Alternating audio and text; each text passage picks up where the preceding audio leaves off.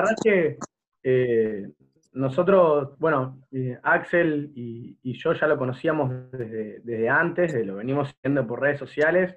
Eh, bueno, a, Ezequiel se lo presentamos también a usted, le mandamos su pil, estamos todos de acuerdo en, que usted era el indicado para hacer nuestra primera entrevista internacional, por su trayectoria, porque nos gusta su trabajo, porque la verdad es que, por lo que leímos de usted, tiene una vida dedicada al levantamiento olímpico. Entonces, queríamos, queríamos invitarlo. Muchas gracias. eso, para nosotros, eh, este, este tipo de entrevistas estamos haciendo para realizar un aporte al mundo de la fuerza y, bueno, le estamos eh, muy agradecidos de que esté acá con nosotros.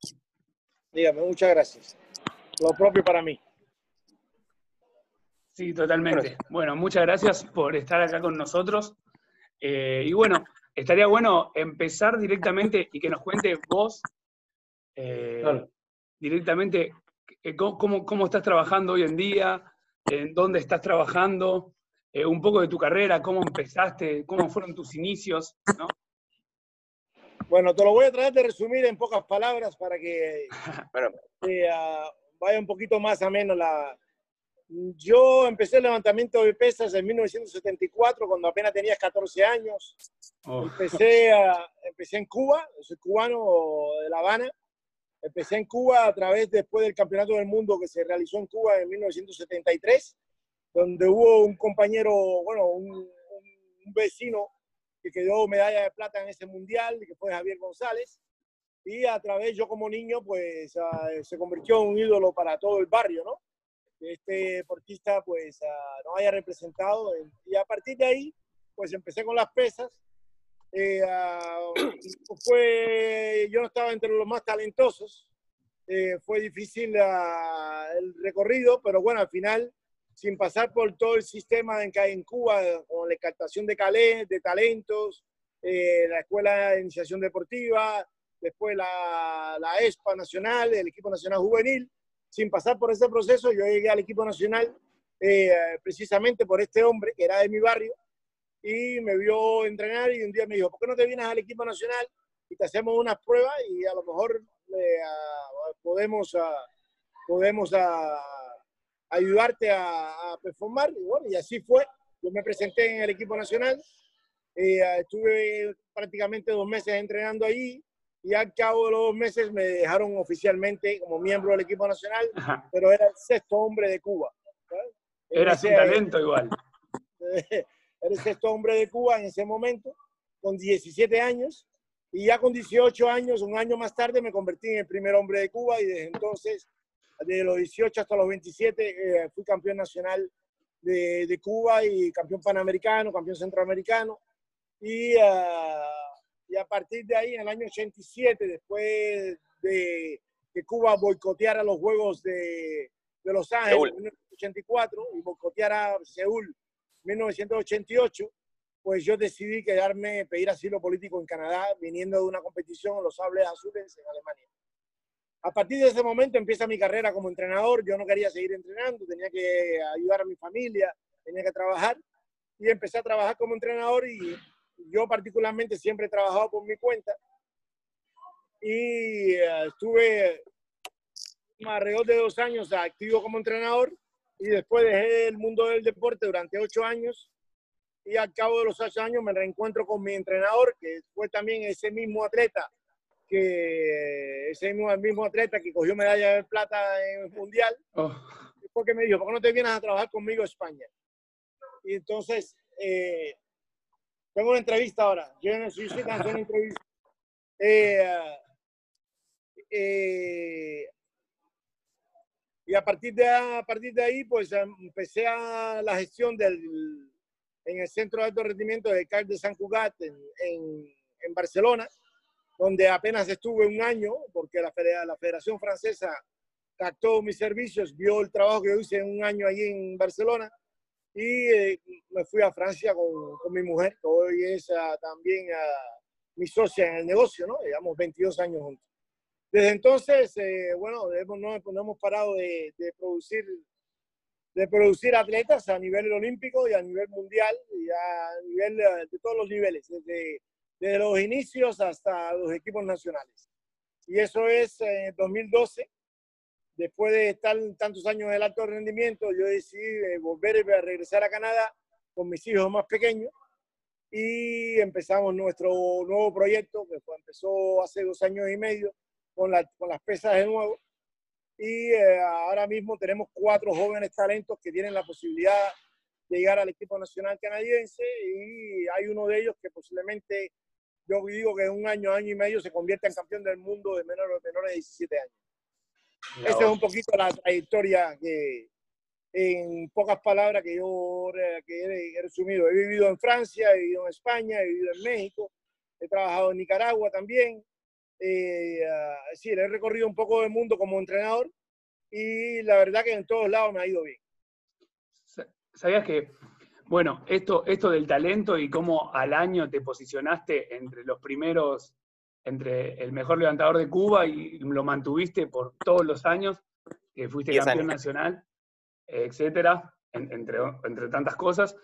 Entonces, quiero que cuentes un poco también de, del esfuerzo ¿no? que conlleva eso, que no es solo, no, es que fue un talento y que no, sino que vos dejaste tu vida sacrificada en el deporte y el esfuerzo que te llevó año tras año ir mejorando y estar y mantenerlo, ¿no? Porque lo más difícil es mantenerlo, diría yo, aparte de llegar. Lo más, difícil, de un deportista una vez que una vez que llega a la élite es mantenerse en la élite. Por eso. Porque siempre y sobre todo en el sistema socialista, en el sistema socialista donde hay miles de atletas esperando tomar tu posición, ¿no? Como lo hice yo en su día.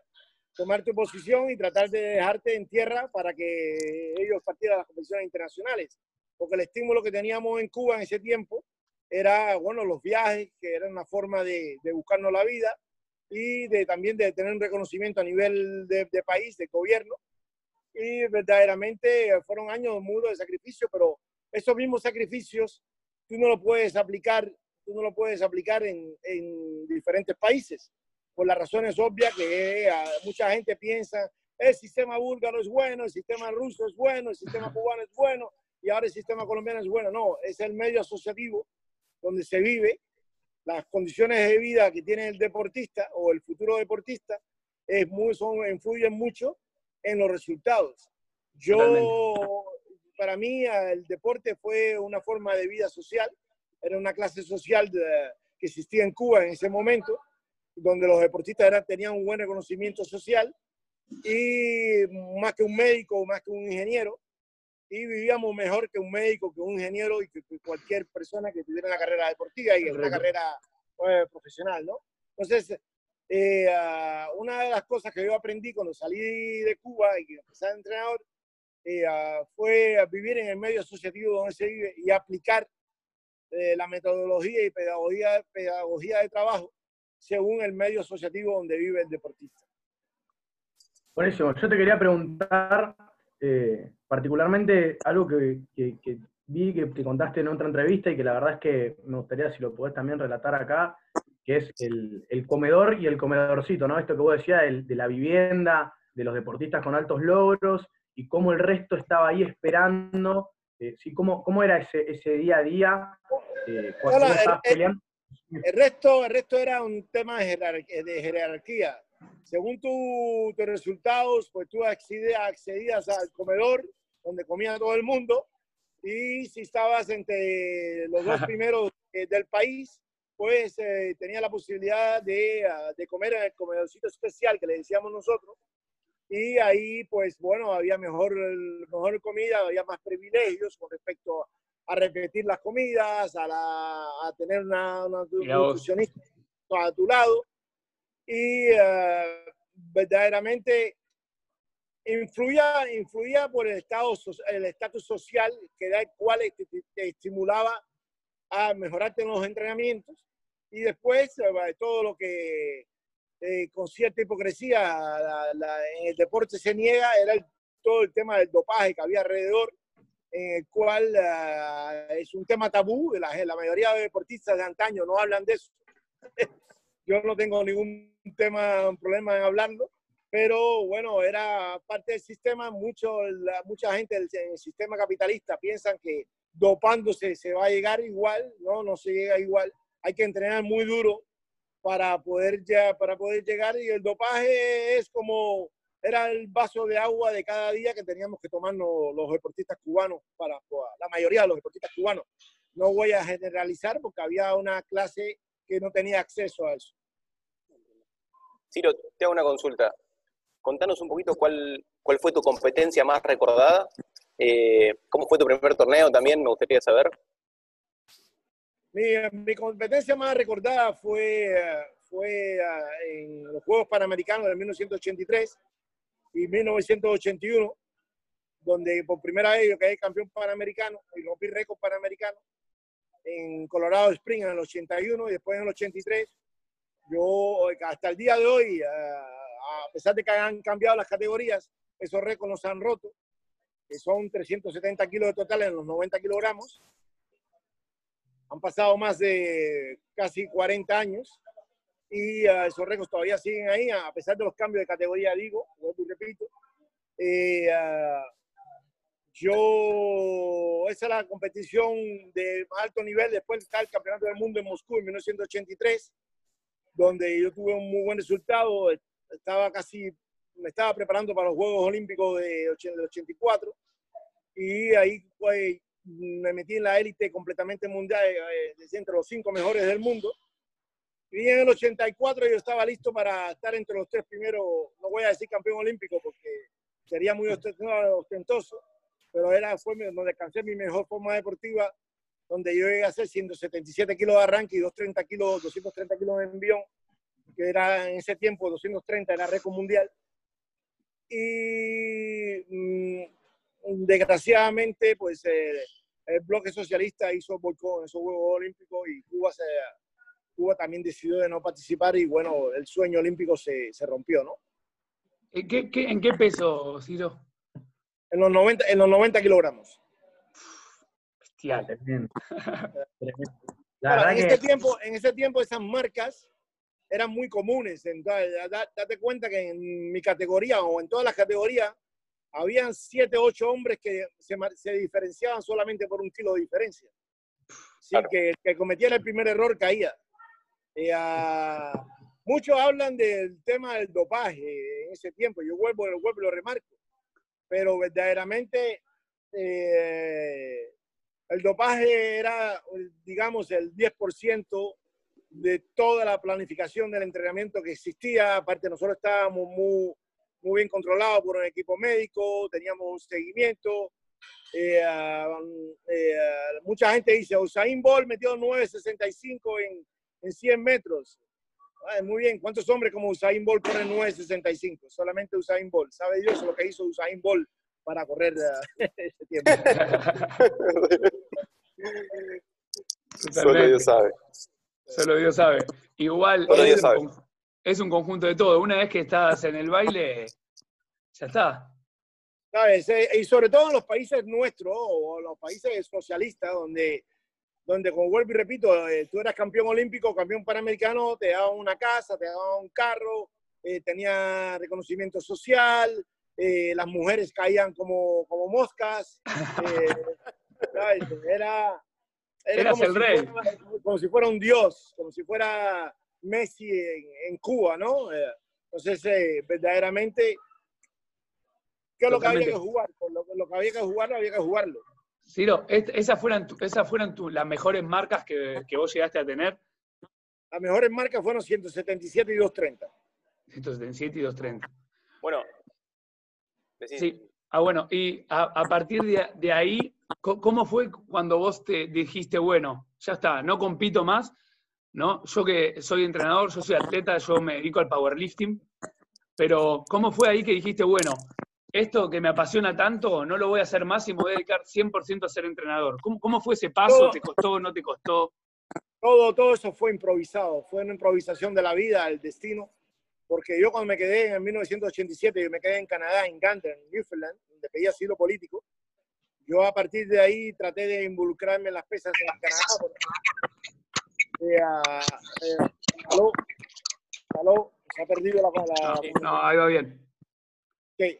Eh, yo me quedé en 1987 en Gand, en Canadá, y a partir de ahí yo dije, lo que fue y no es, es como si no hubiese sido. la vida empezaba de nuevo para mí con 27 años. Y yo estuve, como te digo, el primer año traté de involucrarme en las pesas en Canadá, pero verdaderamente en Canadá el deporte no es, no es nada, nada fundamental, ni, ni, se gana la vida con el deporte. Entonces yo me dediqué a los negocios durante 10 años. Me fue muy bien y de casualidad eh, encontrándome con, con ese atleta que, que, fue mi referencia, que fue mi entrenador y es como si fuera mi padre, que es Javier González, fue que yo volví a, decidir, bueno, volví al deporte de las pesas, pero ya como entrenador. Pero no fue una decisión que yo tomé en su momento, fue de, decir yo voy a ser entrenador. Eh, salió justo así.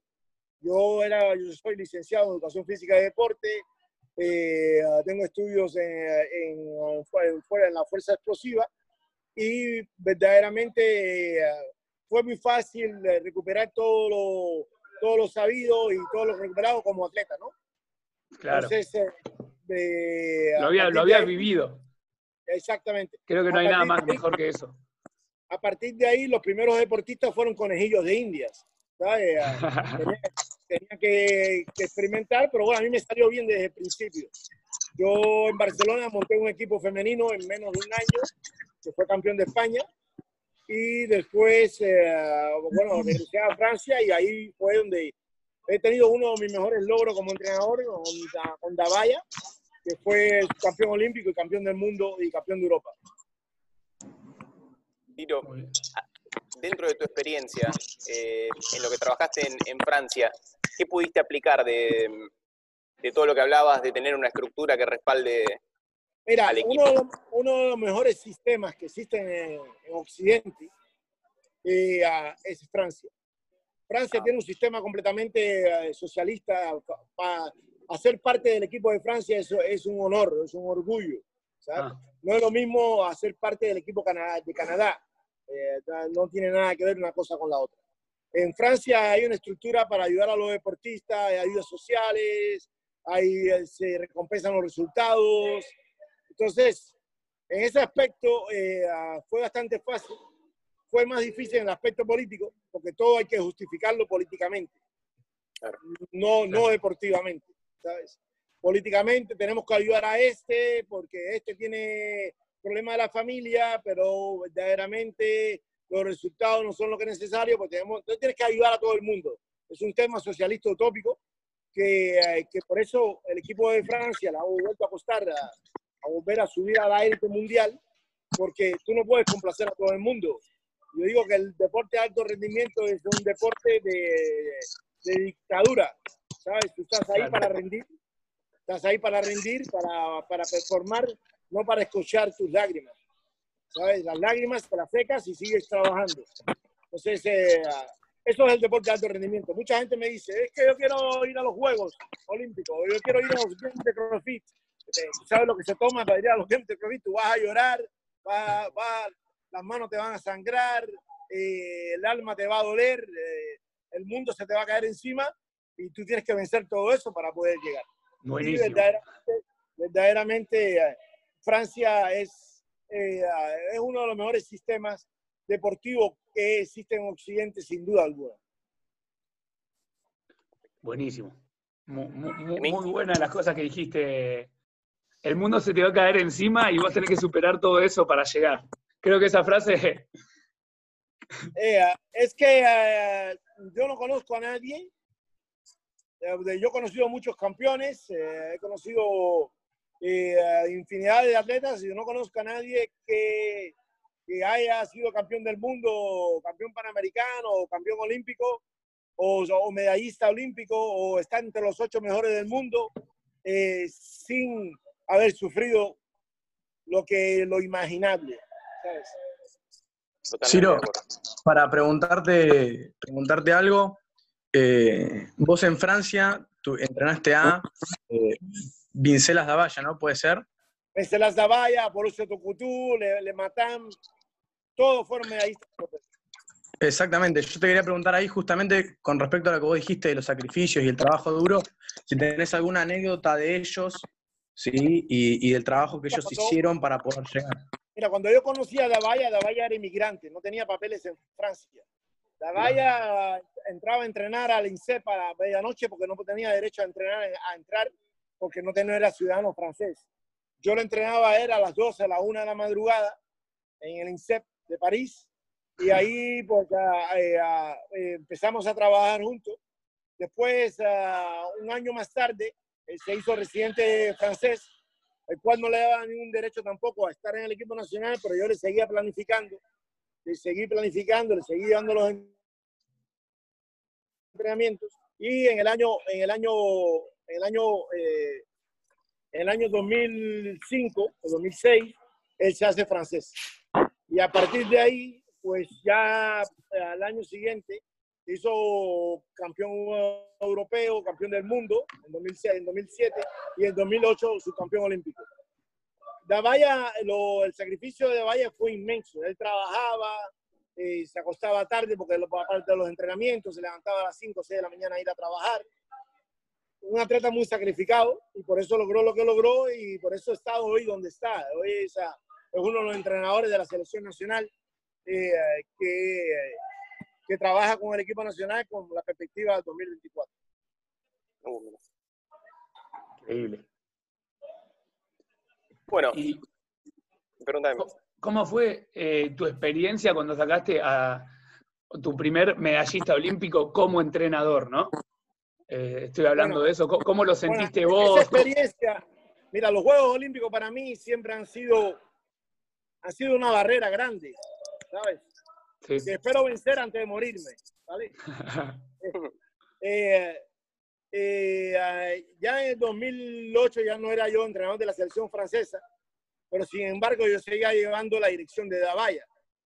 Y como yo no era parte de la selección francesa, yo estaba ya trabajando en España, pues uh, Davaya fue a los Juegos Olímpicos con otro entrenador. Y, y yo pues, siempre se lo digo a él, tú hubiese sido campeón olímpico si hubiese estado ahí. Si ustedes miran el video de los Juegos Olímpicos 2008, van a ver que Davaya eh, falla su primer intento, le, hace, le da su segundo intento y en su tercer intento salta de 11 kilos para hacer el récord del mundo, que no tenía necesidad, lo importante era coger la medalla de oro. Y ahí le costó la medalla de oro a, a Davaya.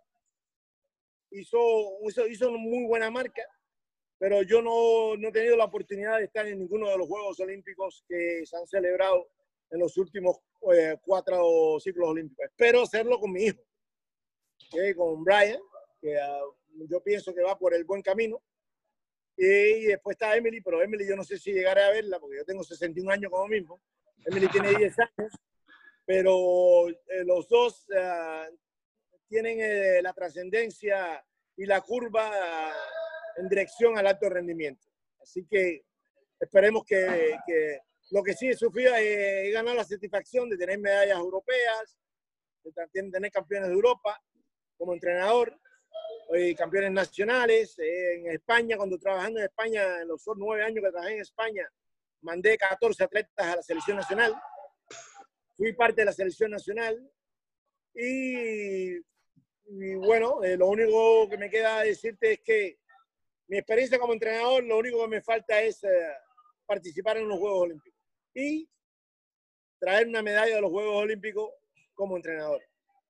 Total. Igual que en un eh, punto participaste, ¿no? Porque vos en realidad estabas llevando su entrenamiento, para que de otro país. llevaba todo, su entrenamiento, su vida psicológica, su relación, todo lo llevaba. entre atleta y entrenador tiene que haber una buena química. Tiene que haber, el atleta tiene que sentirte en confianza contigo para poder tener buenos resultados. Si el atleta desconfía o duda, ya empezamos con un problema. Tiro, ¿hasta qué, punto, ¿hasta qué punto le dejas a un atleta tuyo, de ese nivel obviamente, cuestionar tu forma de llevar la planificación? Nosotros, nosotros lo, yo lo aprendí, ¿no? Como atleta, yo me sentaba como entrenador una vez por mes y discutíamos con los, los objetivos. Los objetivos de los entrenadores casi siempre son bastante altos y más objetivos que el de los deportistas que tú entrenas.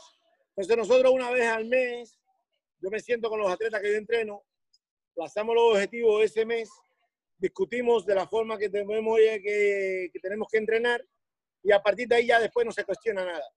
A partir de ahí es, el trabajo del entrenador hacer los, los, cambios empíricos que lleva el plan de entrenamientos y tratar de modificar según la recuperación del deportista y la vida que esté viviendo ese deportista en ese momento, ¿no? Perfecto. Tiro, yo te quiero preguntar, ¿no? Eh, ¿qué, ¿Qué combo sería poder ir a, un juego olímpico y agarrar una medalla con tu hijo, ¿no? O sea, sería el, premio mayor. ¿Cómo, ¿Cómo, lo viven juntos y en familia? ¿Cómo, cómo lo viven en, familia todo este, este, largo camino y objetivo? Mira, yo, yo, hoy en día yo llevo 21 años con mi... Eh, llevo 21 años con mi señora, tenemos dos hijos, los dos hijos hacen deporte y, y por suerte o por desgracia el deporte de las pesas mi mujer también ha sido deportista, ha estado 10 años en la selección nacional. Ella acaba de hacer una conferencia con la Universidad de Colombia sobre metodología de entrenamiento en niños. Eh, nuestra familia es una familia deportiva. Mi, hijo tiene objetivos. Como digo, todos los meses nos sentamos con todos los otros más deportistas y, hacemos los objetivos individuales. Y el objetivo por el momento es, es tratar de preparar el año que viene, si todo esto cambia, el Campeonato del Mundo de menores de 17 años, donde él ya para entonces tendrá 14 años y quedar entre los tres primeros. Con los, Juegos Olímpicos, los Juegos Olímpicos, como los Juegos Panamericanos y todos los Juegos, Juegos Centroamericanos, pasan cada cuatro años. Pasan cada cuatro años. Entonces, es, yo tengo un plan perspectivo, no sé si ustedes saben lo que es un plan perspectivo, el plan perspectivo es, eh, es, un trabajo que se hace con, no, con, con todos los deportistas, eh, donde están basados en los Juegos Olímpicos del 2024. Pero obviamente el plan perspectivo es un plan, yo le digo el plan utópico. Es un plan donde tú pones tus sueños y a partir de ahí tú vas trabajando hacia atrás. Así, tú no vas de, adelante para atrás, de, adelante hacia, hacia Tú no miras hacia adelante, tú vienes de atrás hacia adelante. Entonces, ahí estamos. Eh, la idea de Brian es querer participar en los Juegos Olímpicos, la idea de Emily también. Y mi mujer y yo estamos trabajando para ello, ponemos todas las condiciones. Yo los invito a, yo les invito a visitar eh, la página web beyondlifting, beyondlifting.org. Es una, es una, una empresa que yo creé para ayudar a los deportistas a realizar sus sueños, sus sueños deportivos. Es que tenemos una fiesta abajo también. Eh, entonces, eh, eh, la idea es 2024 que Brian haga equipo nacional de Canadá o de España y que haga los puntos necesarios para estar en los Juegos Olímpicos. Yo, gracias a Dios, siempre estoy un paso por delante, ¿sabes? veremos a ver. Una pregunta, ¿cómo es eso de nacional en Canadá o en España? Eh, bueno, Brian tiene doble nacionalidad. Tiene la nacionalidad canadiense y la nacionalidad española. Él nació en España. Él se siente muy español y yo sé que en el fondo de su corazón, él, de hecho, el año pasado fue a España a competir y ganó el Campeonato de España menores de 15 años. Y, y uh, ha ganado el Campeonato Nacional también de Canadá. Entonces queda decir quién, quién da más. Claro. ¿Quién da más? Entonces, ¿sabes? Y entonces, pues, él decidirá en su momento dónde va, a competir. Si se puede decir, ahora que me quedé con intriga, ¿se puede decir cómo, cuánto anda o cómo anda, cómo son los levantamientos hoy en día de Brian? ¿O es un secreto? está en la categoría de 55 kilogramos. Sí sus mejores marcas en la categoría de 55 kilogramos son, son 85 kilos de arranque y, 100, y, 102 kilos en, en, dos tiempos o en bión. Sí. Eh, ah, con esa edad en el mundo, solamente él y un vietnamita levantan esos pesos. Eh, ah, pero bueno, Brian va a montar a la categoría de 61 kilogramos dentro de nada, ya está pesando 59 kilos. Y al momento ha hecho 91, los, 91 eh, kilos de arranque. en los 61, con 13 años, y 105 kilos de envión. Entonces, eh, estamos, la idea es que el año que viene, cuando participe en el Campeonato del Mundo, o este año, cuando participe en el Campeonato del Mundo, esté entre los, entre los tres primeros en el podio. Que es en Perú. yo le, quería preguntar lo siguiente, ¿no? Eh, nos llama mucho la atención eh, que Brian hace Power Shark en, esta, en, esta, en esta instancia con esos kilos y le queremos preguntar por qué la elección del Power Shark por sobre eh, el Split Shark, o sea, la tijera. Okay. En, uh, yo de, de, niño tuve muchos problemas de espalda a causa del jerk.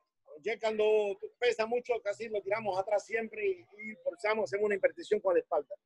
Eh, nosotros tratamos, yo como entrenador, puse que en tempranas edades, si hicieras push jerk, pues push jerk no, no importa cómo lo hagas, o lo hagas mal o lo hagas bien, la espalda nunca va hacia atrás. Nunca haces una hipertensión. Entonces te mantienes derecho. De momento a él le va bien con el push jerk.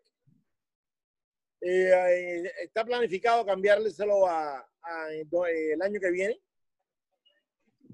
si es necesario, si él se sigue sintiendo cómodo en el push lo, lo dejaremos. Pero hasta los 14 años yo recomiendo que los niños hagan push Ah, bueno. Porque los, los, huesos no están preparados, la columna no está subiendo, no, el desarrollo no está, él está entrando en la pubertad. Ahora, pues ya podemos empezar, pero yo le he dado un año más. Igual que lo hago entrenar con barra de 15, yo no lo hago entrenar con barra de 20 la barra de 20 para, la joven, para los jóvenes es muy traumático, para las muñecas, para los codos. Entonces, trabajamos con barra de 15 para tratar de evitar todos esos, todos esos traumas.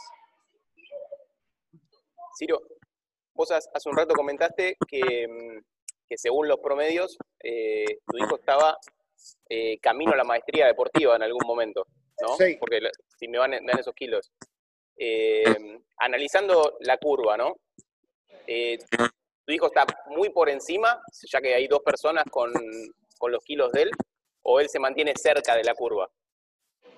No, no, él está, él, está por encima de la curva ahora a la edad que tiene. Perfecto. Él está, él está por encima de la curva ahora, por eso decimos, igual que la niña, la niña tiene nueve años, le ha hecho 55 kilos de, de, envión. Fácil. No sé si lo habéis visto en el video. Sí, sí, lo vi los videos. Los pesos que los niños levantan normalmente, nosotros tienen que ser fácil sino si esa, eh, van a ir apretados, pues, pues, pues no.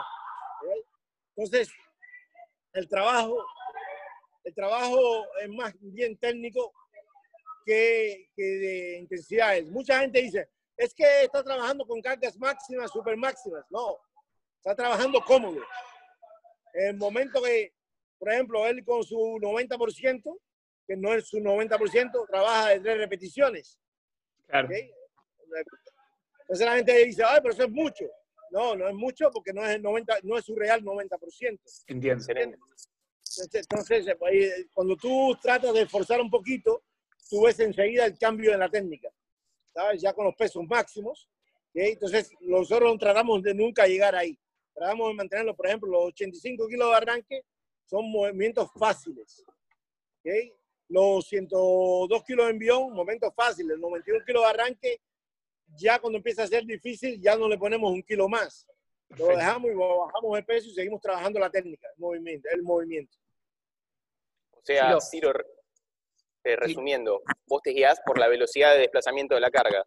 Si la mueve fácil, entonces... Exacto, exacto. No es solamente que la mueva fácil, que el movimiento sea limpio. Correcto. O sea, que sea un movimiento limpio importante. Que lo más importante es que, es que el movimiento se se grabe en el, cerebro para que ese movimiento sea automático, con lo cual ya él maneja ya.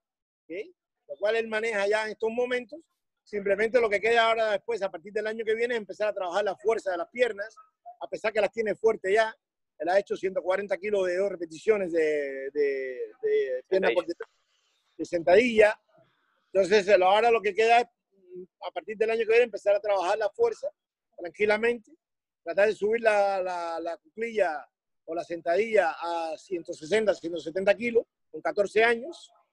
Y ya cuando entren los 15 años, pues ya irá a los 200 kilos de sentadilla para que pueda manejar los pesos de 120, 150 kilos de envión con 15 años. Tiro, me estás tirando números que, nada, que estoy asombrado a todos los números que me tirás.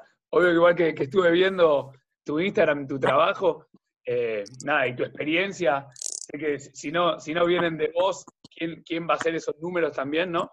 ¿Qué atleta va a hacer esos números? Pero si hablamos de, entrenamiento, ¿qué pilares de entrenamiento tomás vos?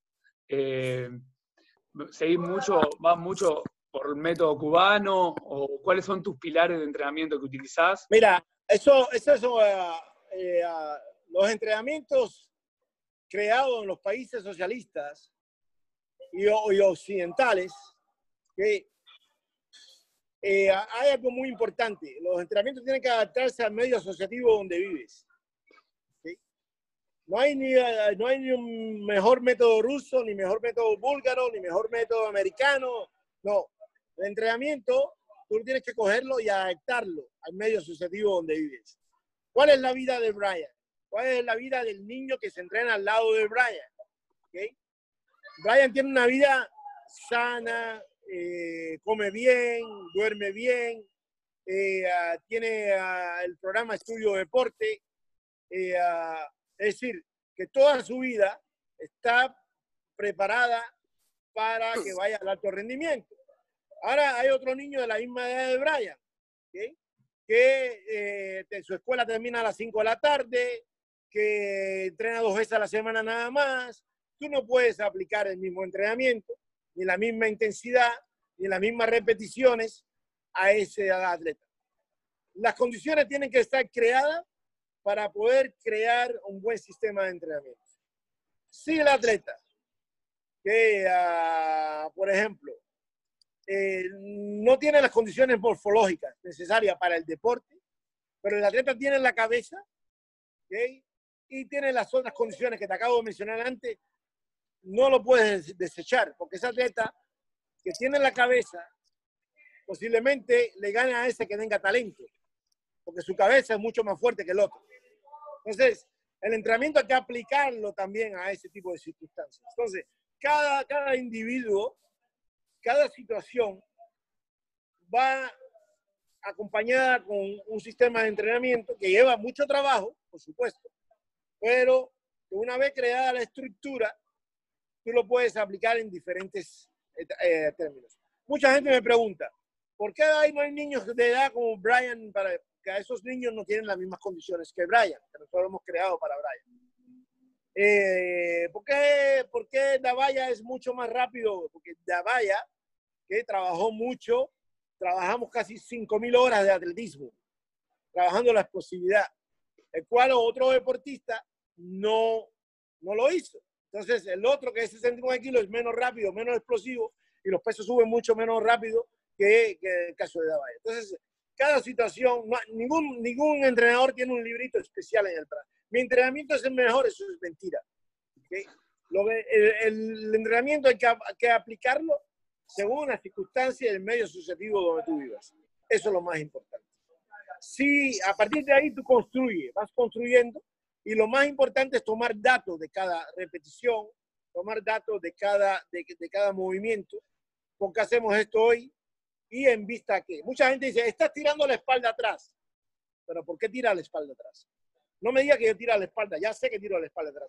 ¿Qué ejercicio me puedes poner para mejorar no tirar la espalda atrás? Pues si yo te repito, tira la espalda atrás, tira la espalda atrás, tira la espalda atrás, al final tú vas a seguir tirando la espalda atrás. Pues si yo te digo, mira, colócate así, ponte en esta posición, mantén esa posición, trabajemos esa posición, y yo te paro de decir que estás tirando la espalda atrás, problema casi resuelto. Entonces, muy, eh, eh, la metodología y pedagogía de los entrenadores, yo a veces digo, salta. Eh, a muchos entrenadores lo oigo decir en competición, salta. Bueno, si tú saltas con 200 kilos, te van a machacar. no puedes saltar. Empuja con las piernas hacia arriba y entonces, gracias, mami. Empujas, ahí. empujas con las piernas hacia arriba y entonces apóyate bien en el suelo y empuja, trata de que la barra suba. Pues si yo despego mis pies del suelo, obviamente eh, el peso me machacará y, finalmente me lesionaré. Pero bueno, como yo digo, cada entrenador tiene su librito bajo el brazo. Y es importante vivir, con, vivir en las circunstancias donde tú vives. Ciro, eh, analizando un poquito los kilos de Davaya y ahora que me comentás un poquito eh, los kilos de, tu hijo, eh, haciendo números rápidos, hay una, relación entre la sentadilla adelante y, el envión, en el cual la sentadilla por delante está, es bastante elevada. ¿Cuál, sería el balance perfecto entre los kilos de sentadilla por delante y los kilos en envión? Mira, la sentadilla siempre ha sido una referencia, la cuclilla o la sentadilla siempre ha sido una referencia entre, entre, entre el arranque y el envío. Pero también va, esa referencia te da, te da una idea, pero no es una ciencia exacta. Hay atletas que tienen muy buena posición, pero sin embargo no terminan la extensión. Tú tienes mucha fuerza en las piernas, pero no, no terminas de extenderte y por tanto la barra, tu clean es, es una mierda, digamos, ¿no? Hay atletas como Daniel Núñez, que es un atleta cubano, que tenía 190 kilos de cuclilla por detrás, en los 60 kilos. En los 60 kilos. Este fue campeón olímpico. Él hacía 138 y 170 con 190 kilos de... ¿Por qué? Porque tenía un perfeccionamiento de la técnica que exagerado. Entonces, sí, hay una, puede haber una referencia entre 40 y 50 kilos entre la sentadilla y el envión. En los pesos pesados hay hasta de 70 a 80 kilos. Y en los pesos ya súper pesados, hasta puede haber una diferencia hasta de 100 kilos. ¿Okay? Entre sentadilla y envión. ¿Por qué? Porque los pesos pequeños se mueven mucho más rápido que los pesos pesados. El nivel de desplazamiento es mucho más rápido que un superpesado. Por eso son las diferencias de las fuerzas. Ciro, yo le quería, le quería preguntar algo que, me quedó resonando en la cabeza. Eh, usted ahora eh, lo tiene a Brian, tiene a este otro chico. Eh, ¿Tiene movimiento hoy algún programa de captación de talentos? ¿Agarra a cualquier chico que viene? Eh, ¿cómo, lo va llevando para incrementar el tamaño de su equipo juvenil? A mi edad, a mi edad yo selecciono a los atletas. yo tengo muchos atletas que vienen a verme para que yo los entrene. Yo entreno niños ahora nada más. Entreno niños de entre los 10 y 14 años. Y, ah, posiblemente sea el entrenador más caro en el mundo. Porque uh, como la gimnasia. No, yo no sé si lo valgo o no, pero yo digo que la experiencia hay que pagarla y los estudios hay que pagarlos. Eh, yo, eh, por ejemplo, nosotros ahora tenemos 10, niños en un programa especial, que en la página esta beyondlifting.org, ahí pueden ver los niños. Un programa de 10, niños que están captados, que están en, proyección a 2028. ¿vale? Esos niños pagan 300 dólares al mes. Eh, el presupuesto anual de cada niño para el deporte alrededor de unos 7 mil dólares anuales. Soy yo que los cojo, soy yo que los entreno. Yo soy el papá, soy el entrenador, soy el amigo y, trabajo con mi equipo de fisioterapia, fisioterapia, tiro y tenemos un médico tenemos un médico que mandamos al atleta a hacerse los exámenes médicos, como la sangre, pero todo esto lo hacemos a través de la organización que yo creé, el beyondlifting.org, para que puedas tener una buena información sobre la recuperación en cada, en cada uno de, las etapas de los entrenamientos de estos niños. Esto es lo que hago yo ahora. Buenísimo. Es justamente eso, crearles el entorno, crearles el ambiente que va acompañado con todo tu trabajo. excelente. Ahora mismo, ahora mismo abajo hay alrededor como de 10 a 12 niños más 4 adultos que han terminado una sesión de entrenamiento que empezó a las 8 y media de la mañana y la acaban de terminar ahora. y, y si hay tiempo, Ciro, vos cómo programas eh, la semana de entrenamiento, es decir, si la persona tiene tiempo para entrenar, para vos, lo ideal, ¿cuánto sería en relación a los turnos? Obvio que depende de cada uno. Pero... Ahora en este tiempo, en tiempo de vacaciones, tiempo de estos meses de vacaciones, entrenamos tres veces al día. Entrenamos tres veces al día. Lunes, miércoles y viernes, entrenamos a las nueve y media de la mañana hasta las diez y media. Después van, desayunan, que o toman una merienda. Empezamos de nuevo a las once hasta las dos y media. A las dos y media paramos, se duchan, comen, duermen un poco, juegan con la Nintendo, con lo que tengan que jugar. y empezamos a las tres de la tarde de nuevo hasta las cuatro y media de la tarde. Eso es lo que hacemos en el verano. En época de estudio, en época de verano, los que no están en sport, lo que no están en sport estudio, entrenan lunes, miércoles y viernes y martes y sábado. Una sesión. Los que están en sport estudio, estudio como mi hijo, eh, entrenan lunes, miércoles y viernes dos sesiones, martes una, jueves de descanso y el sábado entrenan dos sesiones. Esa es la diferencia. Sí, y es bastante, si te lo pones a comparar. Esa, es la diferencia. Por eso te digo, ¿por qué no hay otro niño como Brian? Porque no hay otro niño en el programa de Brian. ¿Entiendes? Entiendo. Si, si hubieran cuatro niños como Brian en el programa de Brian, fuera mucho más interesante. El año que viene, posiblemente integremos dos en este programa.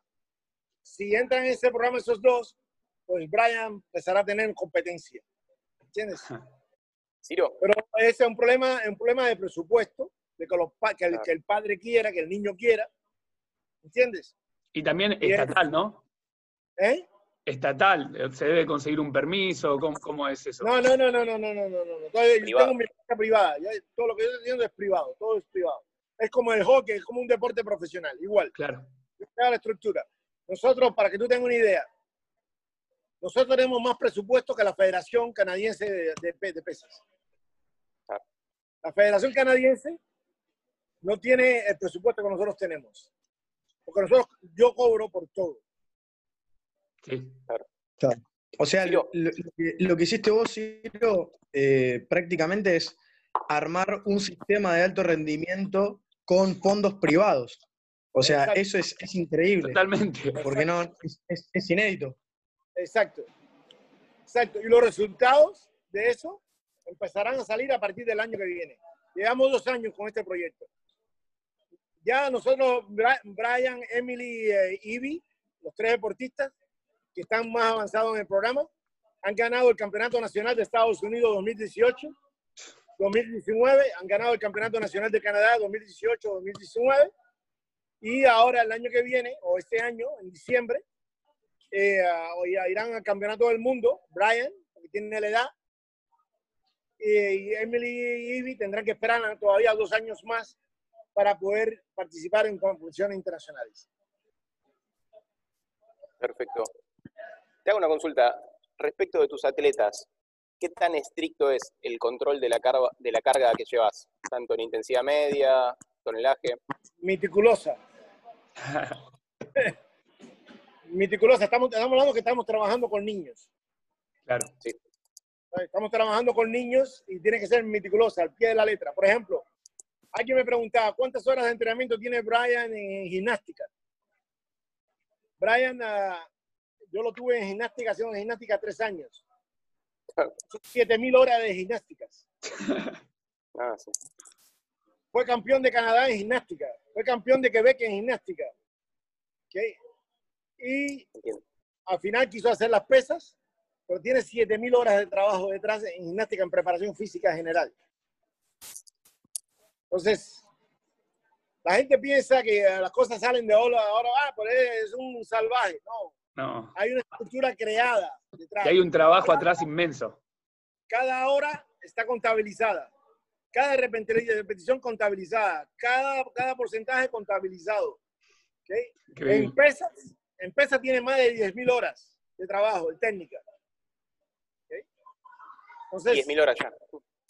Entonces, ah, es que la perfección se empieza a, alcanzar a partir de las 10.000 horas.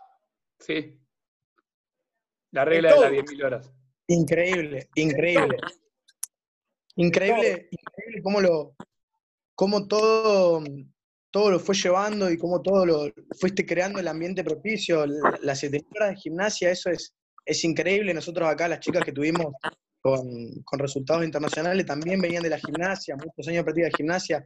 Es algo que se repite y, es, increíble. Importante, es importante para las federaciones deportivas de pesa, que son muy ignorantes, la mayoría, y a los dirigentes, ver la defección de los atletas que dejan la gimnasia y tratarlos de llevarlos a las pesas. Porque tienes prácticamente 40% de trabajo hecho para que tener buenos resultados a nivel internacional. Claro. Totalmente. Y Ciro, ya que, ya que estamos hablando de esto, ¿cuándo fue que vos dijiste, bueno, ¿cuándo, ¿cuándo empezó este proyecto? Este proyecto de esta selección de talentos privada prácticamente. ¿Cuándo dijiste, bueno, me voy a Canadá, hago esto, ya lo tenías en mente, primero pasaste por Francia, España, ¿cómo fue? en Canadá vinimos, yo monté el negocio del CrossFit, CrossFit me ha, hecho ganar mucho dinero. Eh, yo he llevado cinco atletas a los regionales de, a los regionales de CrossFit. Eh, por aquí por Canadá Este, que donde ha ido, que la competición es fuerte. Y llevé a Miguel Guerrero, llevé a, a, a, a Sandra Amblé, a Frédéric Bordelot y a, Isabel Boutier. Atletas que hice yo. En mi primer año, en 2013, 2012 empecé yo con el CrossFit. Y en 2014 yo tenía ya cinco atletas en, los regionales de CrossFit. Y, eh, y en el 2016, uno de mis atletas que estaba entrenando yo me dijo, ¿por qué no creamos un proyecto interesante para la alterofilia, para las pesas? Y eso, y yo, bueno, pues, y este joven, que fue que, el que ha hecho la página web de beyondlifting.org, eh, este joven pues empezó, empezamos a trabajar juntos, yo puse todo el sistema en, un lugar y empezamos a entrar en las escuelas. Y hoy mismo tenemos tres centros de alto rendimiento en tres diferentes escuelas. Entonces, donde tenemos nuestro propio gimnasio dentro de la escuela. Y, y va bien, va, va, va, va, funcionando, tenemos los resultados que queremos, hemos creado nuestra propia bandera y somos reconocidos aquí en Canadá por tratar de crear una revolución con respecto a los niños en el levantamiento de pesas. Claro, y el entrenamiento de la fuerza, ¿no? Meter a, los niños. Exactamente, exactamente. Claro, es, es increíble cómo, eh, cómo, cómo, rompiste, por así decirlo, el, esquema que venía manejando, porque, eh, o sea, generaste, además de ser entrenador, generaste todo el ambiente alrededor, que la verdad es que te, estás comiendo, por así decirlo, a la Federación Canadiense, porque tenés tres centros de alto rendimiento, tenés el propio. Eh, gracias, a Dios, gracias, a Dios, no tengo que responderle a nadie, porque la burocracia es increíble. Las decisiones nosotros las tomamos entre tres personas y las tomamos, nos sentamos, hablamos y, y lo hacemos. Si no, por ejemplo, nosotros estuvimos el año pasado en España, en un campo de entrenamiento con los niños, eh, vamos a Estados Unidos cuatro o cinco veces por año con los niños a campos de entrenamiento. Tratamos de moverlos. Ahora estamos planificando, teníamos planificado este año irnos a, a Francia dos meses a, a, entrenar allá, pero finalmente no pudo ser por el tema del COVID. Y ahora pues estamos esperando para ver si podemos irnos un mes a algún sitio a hacer un campo de entrenamiento, a Colorado Springs o algo, si abren las fronteras. Muy bueno. La verdad, increíble. Este es mi centro, no sé si lo habéis visto. A ver. Mostranos, por favor.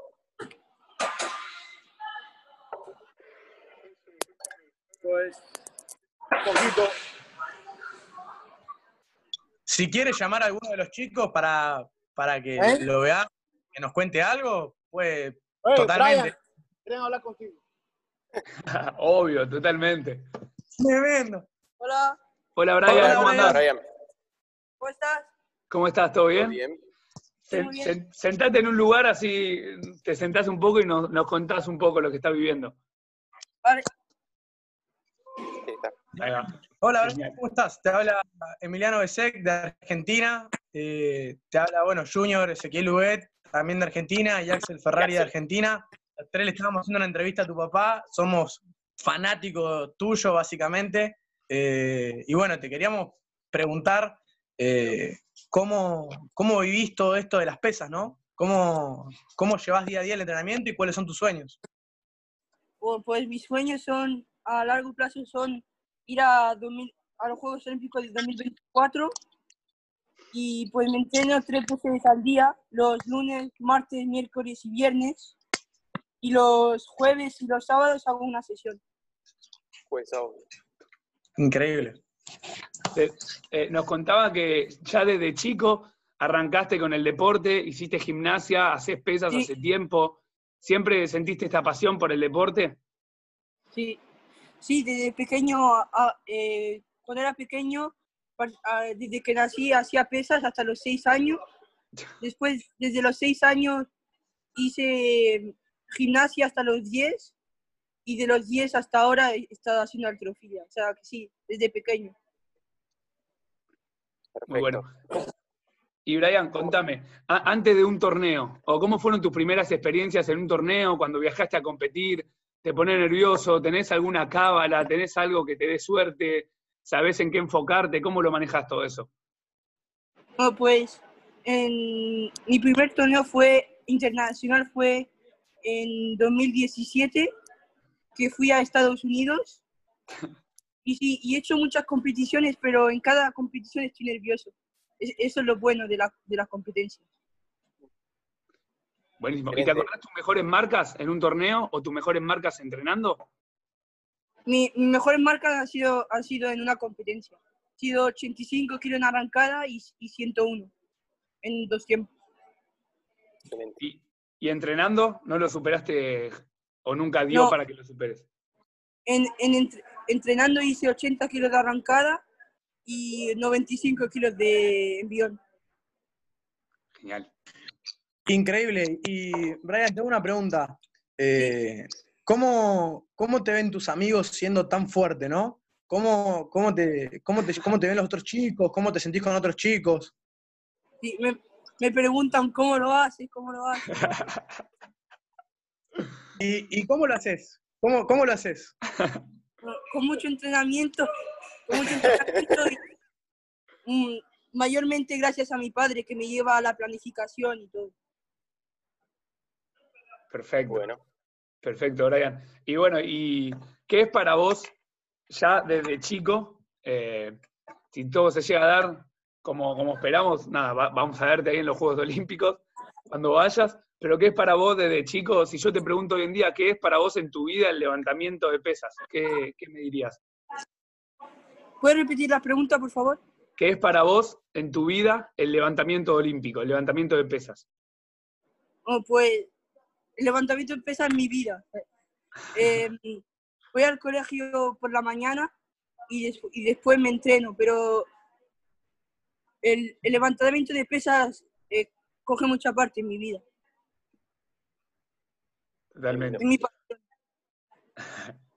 bueno, Brian, eh, ¿alguna pregunta más? Sí, ¿qué le puedes decir a los chicos que te están viendo en, tu casa que recién empiezan de este deporte? O a los padres. Pues, que, este, que este deporte, lo que dicen de, de la altura, que te quedas chiquito y todo eso, que es mentira, y que este deporte te ayuda con la disciplina y a la que, a la que lo intentas, te pica el bicho y siempre vas a querer estar eh, levantando pesas. Bueno. Increíble. Gracias, muchísimas gracias, Brian, por, por estos minutitos que te robamos de tu entrenamiento. La verdad es que no te queríamos robar mucho tiempo. Eh, muchísimas gracias también a Ciro, la verdad que esto fue increíble. Eh, ¿Quiénes son, como última pregunta te voy a hacer, quiénes son tus mayores soportes? ¿Quiénes son los que más, más te ayudan y están siempre para vos ahí en todo momento? Mis padres están ahí todos los días ayudándome y aconsejándome. Y Beyond Lifting. Una página. Muy bueno, muy, bueno. La verdad es que ahí tu papá nos estuvo contando y, es increíble. Eh, bueno, chicos, eh, yo me quedé, me quedé sorprendido. Ciro, muchísimas gracias, Brian. Te mandamos un saludo gigante. Perdón que lo interrumpimos en el entrenamiento también. No, no, eh, estaba jugando ahora. Estaba jugando fútbol. Su equipo preferido es el Madrid. Ah, Madrid. Le gusta España. Pues ha sido un placer. En que nos pueda ayudar, A ver si en Argentina levantan la cabeza con las pesas también. Estamos en eso. Estamos en eso. Estamos, en eso. Acá nosotros, bueno, eh, yo particularmente tengo una escuelita de pesas, estoy arrancando. La verdad que toda esta charla con usted fue súper inspiradora. Eh, me, me recuérdate, recuérdate algo, te voy a dar un consejo que eres joven. No des nunca nada gratis. Porque lo que se da gratis más nunca lo puedes cobrar. Perfecto. Perfecto. Tremendo. Los conocimientos se pagan. Los conocimientos se pagan. Si tú te estás entrenando niños, los padres te van a respetar que independientemente de la situación económica, cuando tú quieres lo mejor para tu hijo en algo, tú lo pagas. Totalmente. Increíble. Es importante eso. Esa mentalidad de las pesas hay que cambiarla porque la gimnasia se cobra. Todos los deportes los cobran. El deporte profesional, si quieres ser jugador de béisbol, tiene que invertir millones para llegar a, llegar a las grandes ligas. En todo, tienes que, tienes, que, tienes que invertir mucho dinero para poder llegar a hacer algo. Si no tienes dinero, te morirás de pobre siempre. A ver, todo esto, todo esto me abrió la cabeza particularmente. Bueno, Axel, que también eh, está con levantamiento olímpico, está también arrancando como yo. Eh, nosotros acá siempre fue con ayuda estatal, pero todo esto que hablamos con usted recién, creo que, Axel, no sé si vos compartís esto, nos abrió la cabeza. Totalmente. A otro pues nivel. Espero, espero que les sirva para que ustedes son jóvenes, tienen un mundo por delante pueden crear muchos campeones porque en Argentina yo sé, tengo conciencia que hay muchos talentos. Así que a trabajar y a cobrar por vuestro trabajo.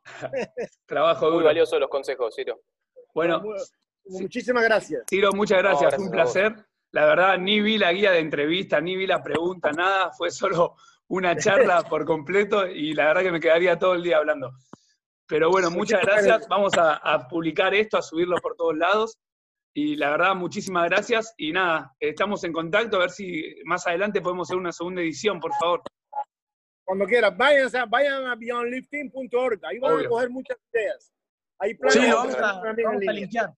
Lo vamos a linkear para que la gente lo pueda, lo pueda visitar y, pueda ver lo que usted hace día a día en su trabajo.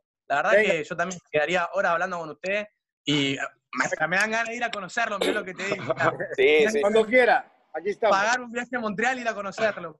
y a las mujeres también, a las mujeres de Montreal también. Eh, uh, venga. Bueno, Ciro, muchas gracias y, espero que se cumplan ese sueño eh, con su hijo, que lo merece, la verdad. Venga, hasta luego. el cierre que corresponde. Chao, Ciro.